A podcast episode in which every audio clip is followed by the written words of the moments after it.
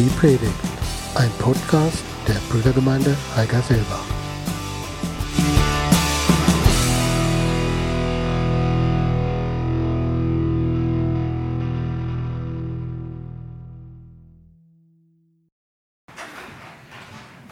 Warum so eine Anspielszene am Anfang?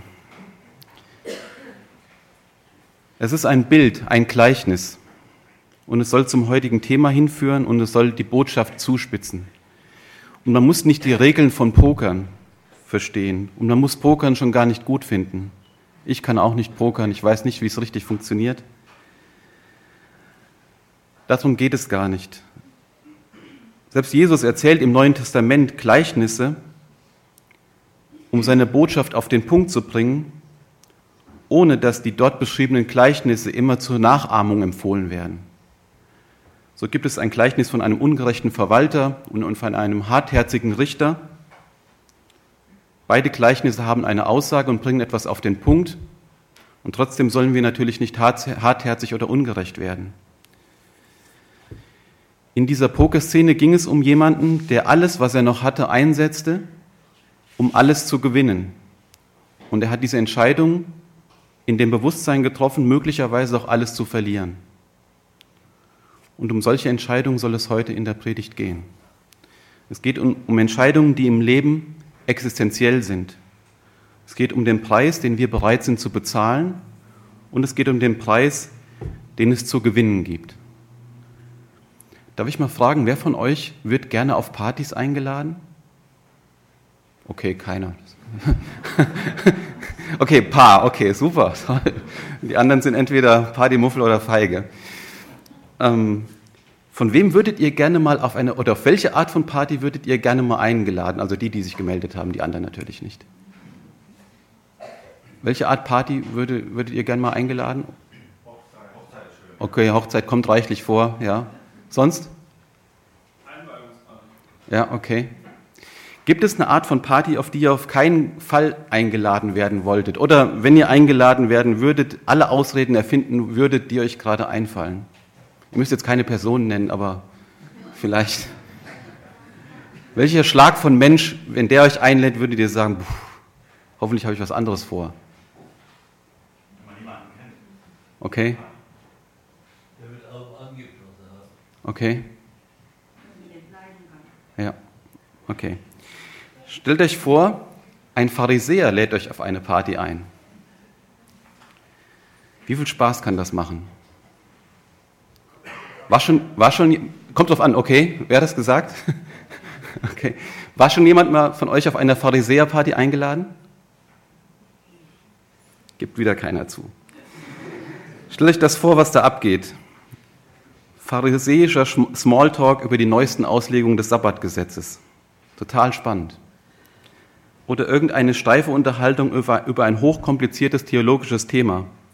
Ein Thema, das zwar mit dem Leben nichts zu tun hat, bei dem der andere immer darauf lauert, dass man ein, sich einen Schnitzer erlaubt, wenn man etwas von seinem religiösen Standpunkt preisgibt. Vielleicht kennt ihr sowas. Was würde man einem Pharisäer als Gastgeschenk mitbringen, wenn man da eingeladen ist? Vielleicht ein Gebetsschal in den Farben der Saison. Wie wird es auf einer Pharisäerparty zugehen? Ich vermute sehr, sehr langweilig und steif. Jesus war auf so einer Party eingeladen. Und die Geschichte möchte ich uns gerne vorlesen. Steht in der Bibel. Wer eine dabei hat, kann es aufschlagen. Im Lukas Kapitel 7 ab Vers 36. Lukas 7 ab Vers 36. Einmal lud einer der Pharisäer Jesus zum Essen ein. Der Herr nahm die Einladung an und setzte sich mit ihm zu Tisch. Nun lebte im Ort eine Frau, eine stadtbekannte Dirne. Sie hatte erfahren, dass Jesus im Haus des Pharisäers zu Tisch geladen war. Da nahm sie ein Fläschchen mit Salböl und trat von hinten an ihn heran, wobei sie in Tränen ausbrach. Dann fing sie an, seine Füße mit ihren Tränen zu netzen und mit ihrem Haar zu trocknen. Dabei küsste sie seine Füße und salbte sie mit dem Öl. Der Pharisäer hatte es beobachtet und bei sich gedacht, ein Prophet scheint er doch nicht zu sein, sonst müsste er doch merken, was das für ein Frauenzimmer ist, die ihn da berührt. Jesus aber sagte, Simon, ich habe dir etwas zu sagen. Bitte, Meister, sprich. Ein Gläubiger hatte zwei Schuldner. Der eine war ihm 500 Silberstücke schuldig, der andere 50. Beide konnten ihre Schulden nicht bezahlen. Darauf erließ er sie ihnen beiden. Wer von den beiden wird ihn am meisten lieben? Simon antwortete sofort, vermutlich doch der, dem er am meisten geschenkt hat. Da hast du recht, geurteilt, antwortete Jesus. Dann wandte er sich der Frau zu und sagte zu Simon, du siehst doch die Frau hier. Als ich in dein Haus kam, war kein Wasser für mich bereitgestellt. Sie aber hatte meine Füße mit ihren Tränen genetzt und mit ihren Haaren getrocknet. Du hast mir keinen Kuss gegeben, sie aber hat, seitdem ich hereingekommen bin, nicht aufgehört, meine Füße zu küssen. Du hast mir kein Salböl für mein Haar gereicht. Sie hat mein, meine Füße mit diesem duftenden Öl gesalbt. Darum sage ich dir, ihr sind viele Sünden vergeben. Du, äh, das sieht man an ihrer großen Liebe. Wem wenig vergeben wird, der liebt auch wenig. Und zu der Frau sagte er dann, deine Sünden sind dir vergeben. Da fingen die Tischgäste an, untereinander zu sprechen, was ist das für ein Mensch, der auch Sünden vergibt? Jesus aber sagte weiter zu der Frau, dein Vertrauen hat dich errettet, gehe hin in Frieden. Der Gastgeber in der Geschichte Simon war nicht gerade höflich gewesen. Er hatte es bei der, schon bei der Begrüßung an Herzlichkeit fehlen lassen. Und dann auch noch diese angespannte Atmosphäre, weil man sich jedes Wort zweimal überlegen musste und immer das Gefühl hatte, etwas falsch gemacht zu haben, etwas falsch zu sagen oder bei einer Frage des Gegenüber in eine Falle zu tappen. Und dann kommt diese Frau herein. Der Gastgeber, der sie offensichtlich auch gekannt hat, bekommt einen hochroten Kopf. Die Gäste tuscheln und schauen betreten zur Seite. Sie hüsteln, gekünstelt und verschlucken sich vor Entsetzen, als die Frau dann auch noch beginnt, ihr Gefäß mit dem kostbaren Salböl zu öffnen. Und dann fängt sie auch noch an, Jesus mit, ihrem Haar, mit ihren Haaren die Füße zu trocknen. Wenn das nicht oberpeinlich ist. Und dabei ist das Handeln dieser Frau eine der schönsten und bedeutsamsten Glaubenszeichen in der ganzen Bibel, ein Akt der Anbetung schlechthin. Sie riskiert ihren Ruf, was immer davon noch übrig geblieben sein mag, um Jesus zu salben. Und sie weiß, dass die anwesenden Pharisäer sie am liebsten steinigen würden dafür.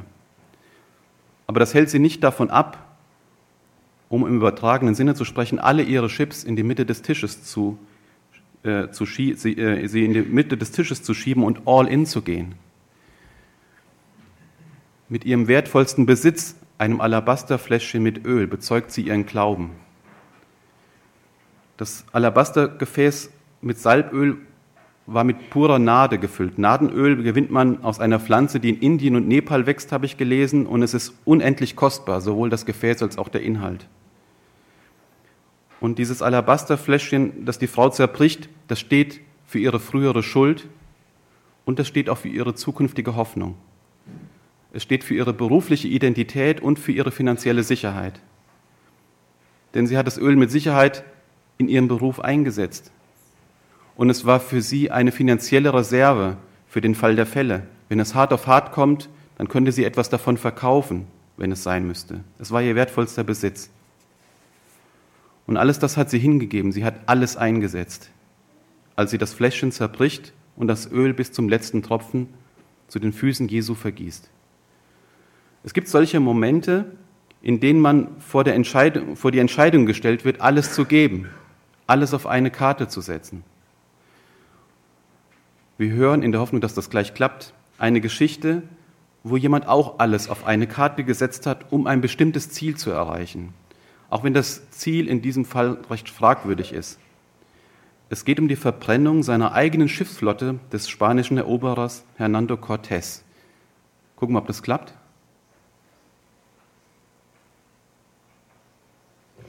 Historisch belegt ist die Schiffeverbrennung des spanischen Eroberers Hernando Cortés. Er setzte im Jahre 1519 mit 700 Mann auf elf Schiffen von Kuba nach Mexiko über, um das Goldland zu suchen.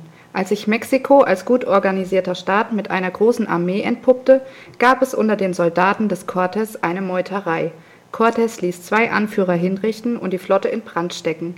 Wie auch immer, der spanische Landestrupp hatte nun keine Rückzugsmöglichkeit mehr und eroberte mit dem Mut der Verzweiflung in wenigen Monaten das Riesenreich des Montezuma. Er wollte ein Ziel erreichen. Er wollte nie mehr zurück. Und deshalb hat er die Flotte verbrannt, um auch ja, sich die Rückzugsmöglichkeiten abzu, abzuschneiden. Und ihr Gefäß zu zerbrechen, um, um zur biblischen Geschichte zurückzukommen, das war für die Frau ihre Art, ihre Schiffe zu verbrennen. Sie will nicht mehr zurück in ihr altes Leben. Und das Salböl soll nicht länger den Gestank ihrer Sünde überdecken. Ich glaube, dass irgendwann der Moment kommt, wo wir in unserem Leben und mit, und mit unserem Leben reinen Tisch machen müssen. Irgendwann kommt der Moment, in dem wir die geheime Scham von Sünde enthüllen müssen. Und irgendwann kommt der Moment, in dem wir uns ganz und gar auf Gottes Gnade verlassen müssen. Und dieser Moment war hier für die Frau gekommen. Und sie hat ihn ergriffen und sich selbst alle Rückzugsmöglichkeiten abgeschnitten. Sie hat alles auf eine Karte gesetzt. Sie hat ihre ganzen Chips in die Mitte des Tisches geschoben. Und das bedeutet radikale Umkehr. Es bedeutet, seine Karten in einer Beichte auf den Tisch zu legen.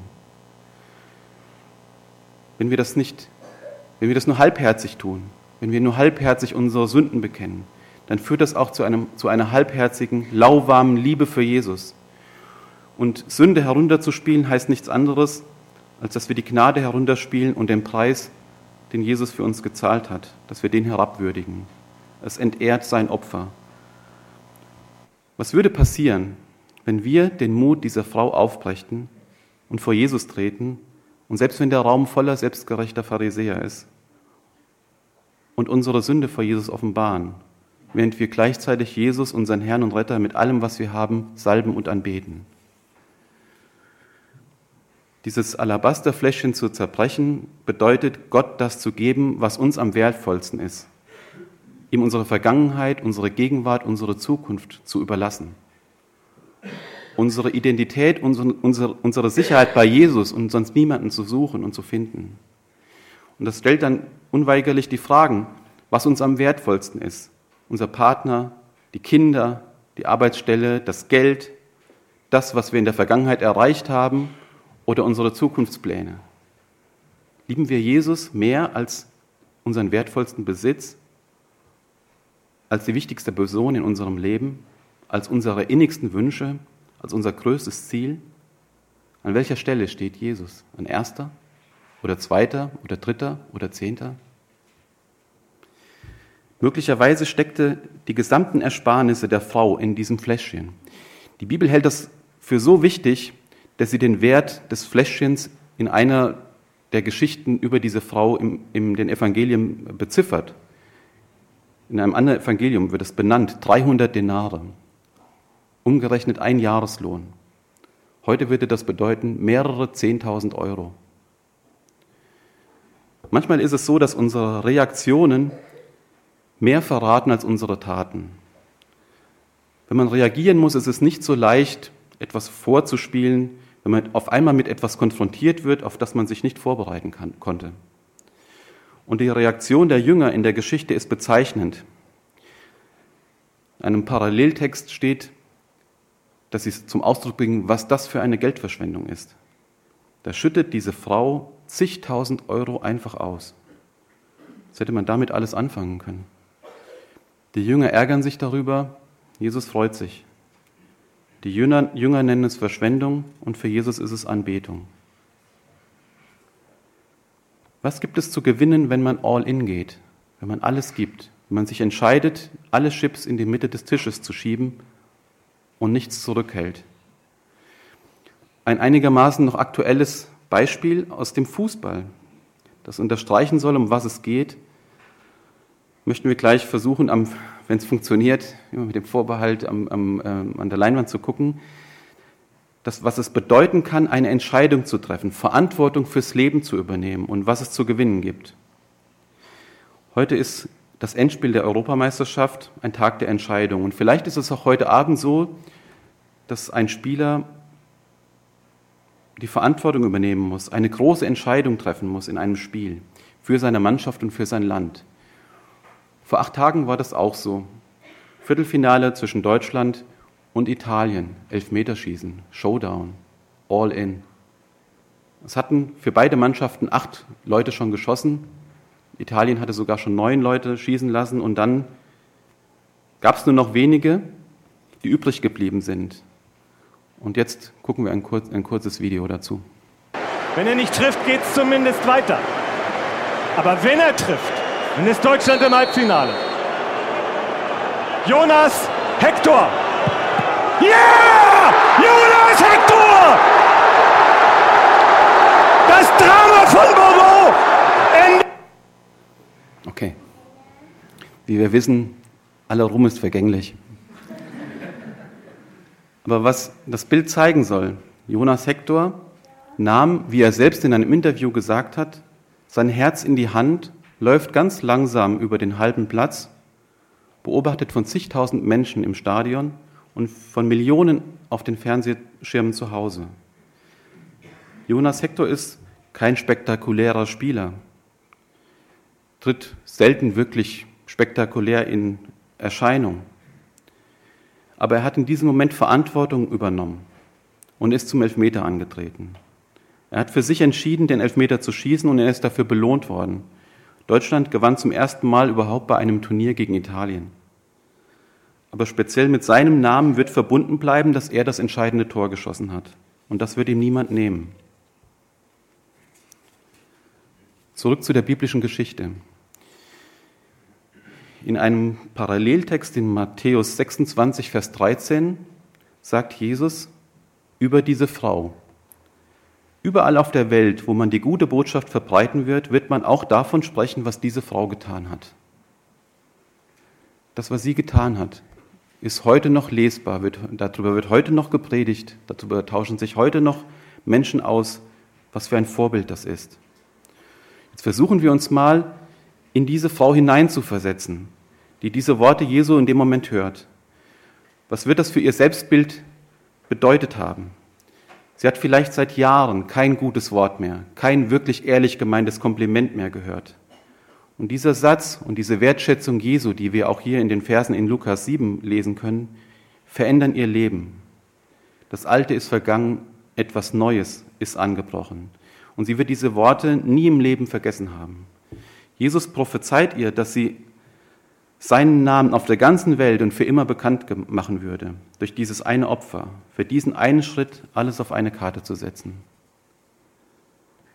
Es gibt niemanden, der das Potenzial in uns Menschen so gut kennt wie Jesus. Das liegt natürlich daran, dass er derjenige ist, der es in uns hineingesteckt hat. Potenzial ist das Geschenk Gottes an uns und was wir damit anstellen, das ist unser Geschenk an ihn zurück. Und Jesus sieht dieses Potenzial in dieser Frau und der gastgebende Pharisäer sieht es nicht. Er denkt ganz anders. Er sagt, Vers 39 in Kapitel Lukas 7, das beweist, dass Jesus kein Prophet ist. Wenn er wirklich ein Prophet wäre, dann wüsste er, was für eine Frau ihn da berührt, eine Sünderin. Wenn der Pharisäer die Frau anblickt, dann ist das Einzige, was er sieht, dass sie eine Sünderin ist. Und Jesus ist derjenige, der tiefer blickt. Er durchschaut die aktuelle Situation, das Äußerliche, er blickt durch die Vergangenheit hindurch. Letztlich sieht er in ihr und auch in uns sein Ebenbild. Pharisäer behandeln Menschen aufgrund ihrer Leistung in der Vergangenheit. Jesus behandelt Menschen aufgrund ihres Potenzials für die Zukunft. Pharisäer geben Menschen etwas, was sie niederdrückt. Jesus gibt Menschen etwas, wonach sie sich ausstrecken können. Pharisäer schreiben Menschen ab, Jesus hat uns Menschen immer auf dem Schirm. Pharisäer sehen Sünder. Jesus sieht in Menschen das Ebenbild Gottes. Pharisäer geben Menschen auf und Jesus gibt ihnen immer wieder eine zweite Chance. Ich glaube, es ist gut, wenn wir versuchen, Jesus nachzueifern und die Menschen mit seinen Augen zu sehen. Pharisäer verpassen, der, der Pharisäer verpasst der Frau das Etikett Sünderin.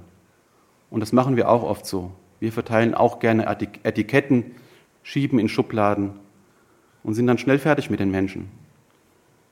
Jesus blickt tiefer und Jesus gibt zweite Chancen. Und davon leben wir jeden Tag. Und das soll auch Richtschnur in unserem Umgang mit den Menschen sein. Jesus hat so gehandelt bei der Frau, die beim Ehebruch ertappt wurde, eine andere Geschichte. Er hat so gehandelt bei dem Verbrecher, der neben ihm am Kreuz hing. Und er macht das auch für dich. Und er will dich nicht aufgeben, sondern er kämpft auch um dich.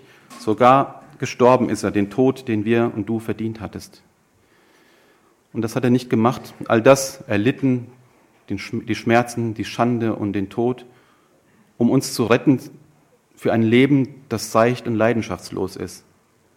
Für ein Leben, das irgendwie so, so dahin trudelt mit der vagen Hoffnung, dass es irgendwie auf schmaler Spur und mit dünnem Brett reicht, in den Himmel zu kommen. Leben mit Jesus ist Leidenschaft und es geht dabei um alles. Und so wie bei der Frau, die heute in unserem Blickfeld war und ist, sie hat alles auf die eine Karte gesetzt, alles auf Jesus gesetzt und sie hat alles gewonnen. Diese Prostituierte stand nicht auf der Gästeliste des Pharisäers, dafür können wir fest ausgehen. Aber sie war geübt, aufgrund ihres Berufes, heimlich durch Hintertüren hinein und wieder hinauszuschlüpfen.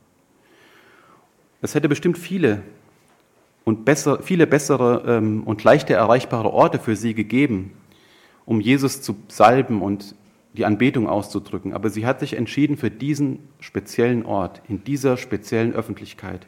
Und sie konnte und wollte nicht auf irgendeine Gelegenheit warten und sich von niemandem abwimmeln lassen. Und das war auch gut so. Jesus liebt das.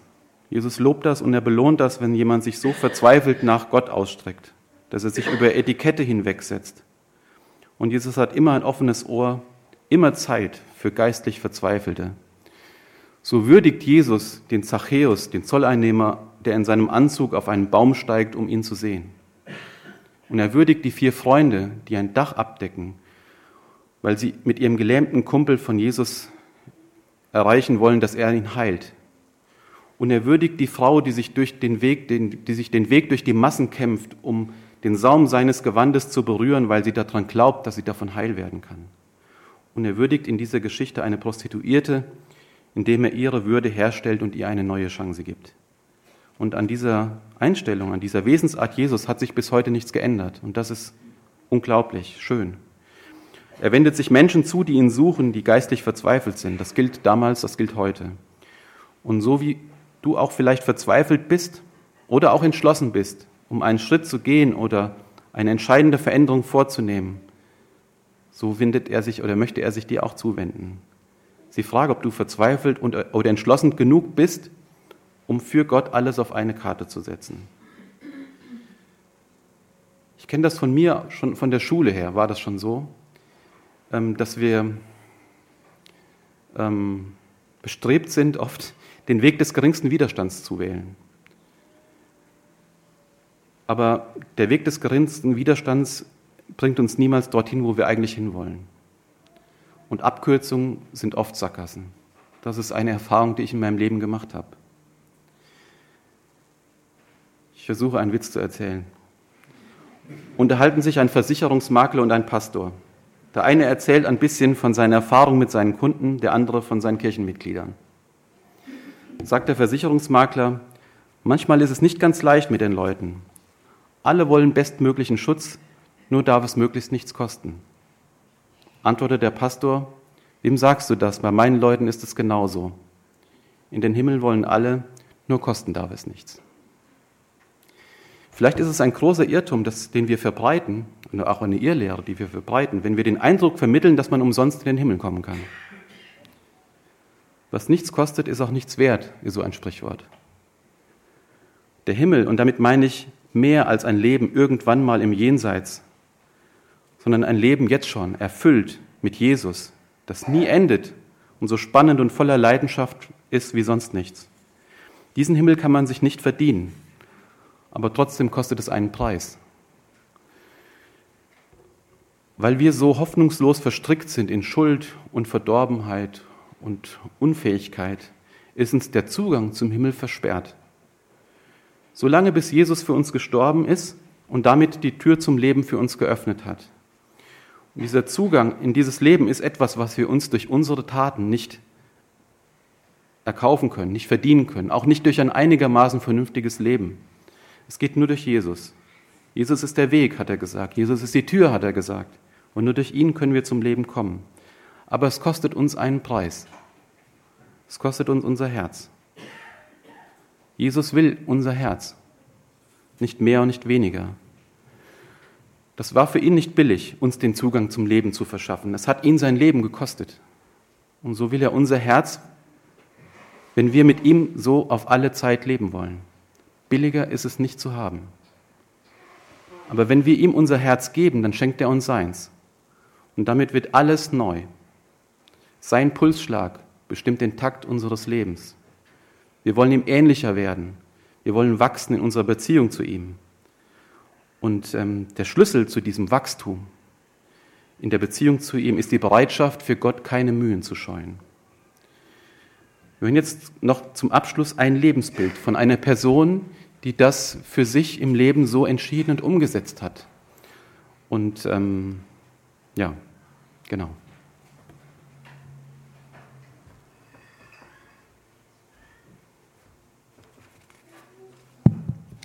Voller Hass, ne?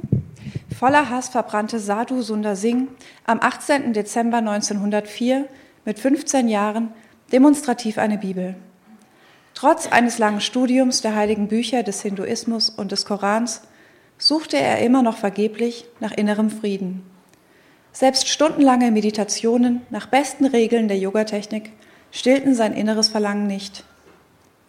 Die verbrannten Bücher hatte er in einer Missionsschule bekommen, aber er fürchtete, dieses Buch könnte ihn zur Religion des Abendlandes bekehren. Am Abend der Bibelverbrennung beschloss er, Selbstmord zu begehen, wenn er in dieser Nacht nicht den Frieden fände, den er suchte. Er betete ohne Unterlass, doch niemand erhörte ihn. Dann aber, gegen fünf Uhr morgens, sah er in seinem Zimmer ein großes Licht und ein Gesicht, das ihn voller Liebe anstrahlte. Er glaubte, einer heidnischen Gottheit gegenüberzustehen. Darauf sagte diese Person, Wie lange willst du mich verfolgen?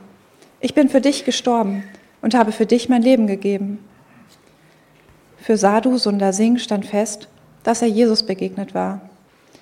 Er kniete nieder und betete ihn an. Im Nu war sein Innerstes erfüllt. Wie ein göttlicher Strom durchdrang ihn die Liebe Gottes. Bald eröffnete er seinem Vater, ich bin Christ. Der Vater war entsetzt. Er versuchte ihn umzustimmen.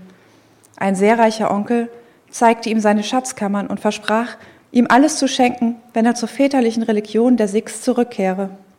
Sundar blieb standhaft. Daraufhin wurde er von seiner Familie verstoßen.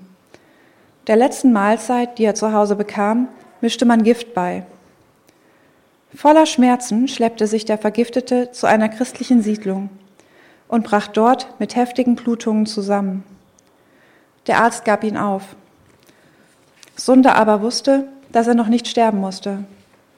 Gott hatte ihn zum Zeugen Jesu Christi berufen. Er betete und viele Christen mit ihm. Am anderen Morgen kam die große Wende. Er wurde gesund und ließ sich daraufhin taufen. Kurz danach entschloss er sich, in dem gelben Gewand des indischen Asketen als Sadhu das Evangelium zu verkünden. Zuerst tat er dies an seinem Heimatort und in der näheren Umgebung. Bald darauf aber zog er durch den Norden des Subkontinents, überschritt die Grenze nach Afghanistan, Kaschmir und Tibet. Ein Lama nahm ihn freundlich auf, ein anderer verurteilte ihn zu Tode und warf ihn in einen leeren Brunnen, dessen Deckel er abschloss. Mehrere Leichen lagen in der Tiefe des Brunnens. In jener furchtbaren Gruft musste er drei Tage zubringen.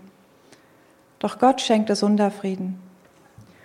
Er betete zu Gott und er erhörte ihn. In der dritten Nacht wurde der Deckel geöffnet und jemand half ihm heraus. Wer es war, konnte er nicht sagen. Der einzige Schlüssel gehörte dem Lama, aber dieser war es nicht. Als der Lama Sunda am nächsten Morgen sah, erschrak er und befahl ihm, die Stadt sofort zu verlassen. Sadhu Sundar Singh war ein einsamer Mystiker, dessen Zeugnis auch über die Grenzen Indiens hinaus bekannt wurden.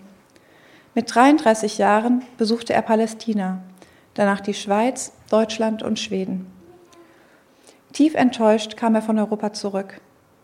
Er hatte hier eine Christenheit angetroffen, die anders war, als er sie sich vorgestellt hatte.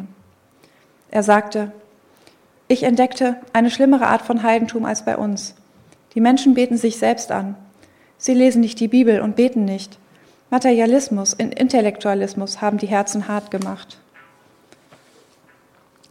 Kurz vor dem Zweiten Weltkrieg unternahm er nochmals eine Reise nach Tibet, von der er nicht mehr zurückkehrte.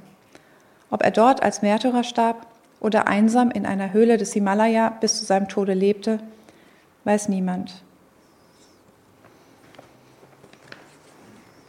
Vielen Dank. Es ging heute um Entscheidungen, die von besonderer Bedeutung für unser Leben sind. Und darüber wollen wir nicht nur reden oder hören und zur Tagesordnung übergehen. Ich möchte jeden einladen, der jetzt hier ist und für sich den Eindruck hat, dass es für ihn oder für sie dran ist, eine Entscheidung zu treffen, das auch zu tun. Ich habe in dieser Woche ähm, einen guten Spruch gelesen, der jetzt ganz gut passt, auf Facebook glaube ich. Machen ist wie wollen, nur krasser. Machen ist wie wollen, nur krasser. Wir singen gleich ein Lied, das Sadhu Sundar Singh gedichtet hat. Wir haben seine Geschichte noch im Ohr. Und egal, ob du heute hier bist und vielleicht bisher mit Jesus noch nichts anfangen konntest, aber nur den Eindruck für dich hast, dass ein Leben mit Jesus, aber jetzt den Eindruck für dich hast, dass ein Leben mit Jesus eigentlich genau das ist, wonach du dich sehnst. Oder du läufst so auf Standby, gehst seit Jahren mit in die Gemeinde, weil man das in deiner Familie so macht, ohne dass du für dich persönlich die Sache mit Jesus klar gemacht hast. Aber heute hast du den Eindruck, dass es der richtige Zeitpunkt ist, die Chips in die Mitte des Tisches zu schieben.